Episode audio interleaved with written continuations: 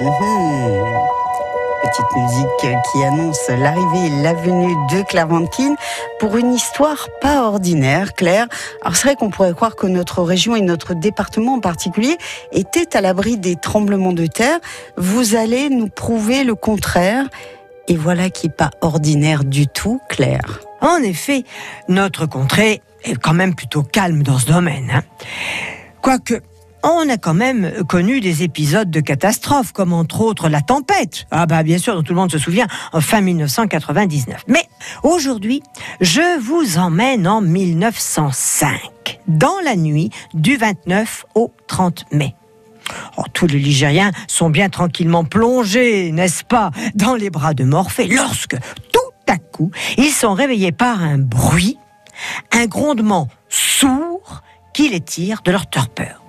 Voilà que tout se met à trembler, les meubles se mettent à craquer et le sol semble vraiment se dérober sous leurs pieds.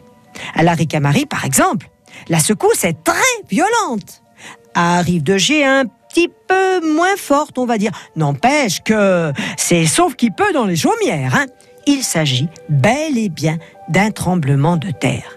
Et voilà qu'une deuxième secousse se fait ressentir, c'est la panique. Et ça s'est ressenti dans tout le département, à Rouen aussi Absolument. Toute la Loire a tremblé pendant cette nuit et Rouen a vraiment été violemment, violemment secoué.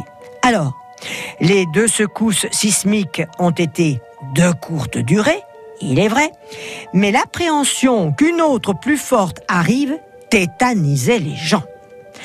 Et nous pouvons constater aussi deux phénomènes pas ordinaires en parallèle de ce tremblement de terre. Alors, à Rouen, justement, les horloges et les pendules se sont arrêtés à l'heure exacte de la première secousse.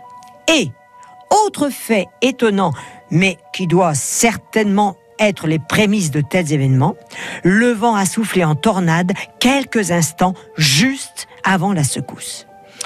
Ah, il n'y a eu que des dégâts matériels, hein. Mais, eh bien, les Ligériens en été quittes pour une belle frayeur. Certains crurent même que les volcans d'Auvergne étaient en train de se réveiller. Oh, bah là, vous me faites peur, Claire. Merci beaucoup pour cette euh, belle histoire pas ordinaire. N'oubliez pas que toutes les histoires de Claire Vankin sont en réécoute sur le site francebleu.fr. À demain, Claire.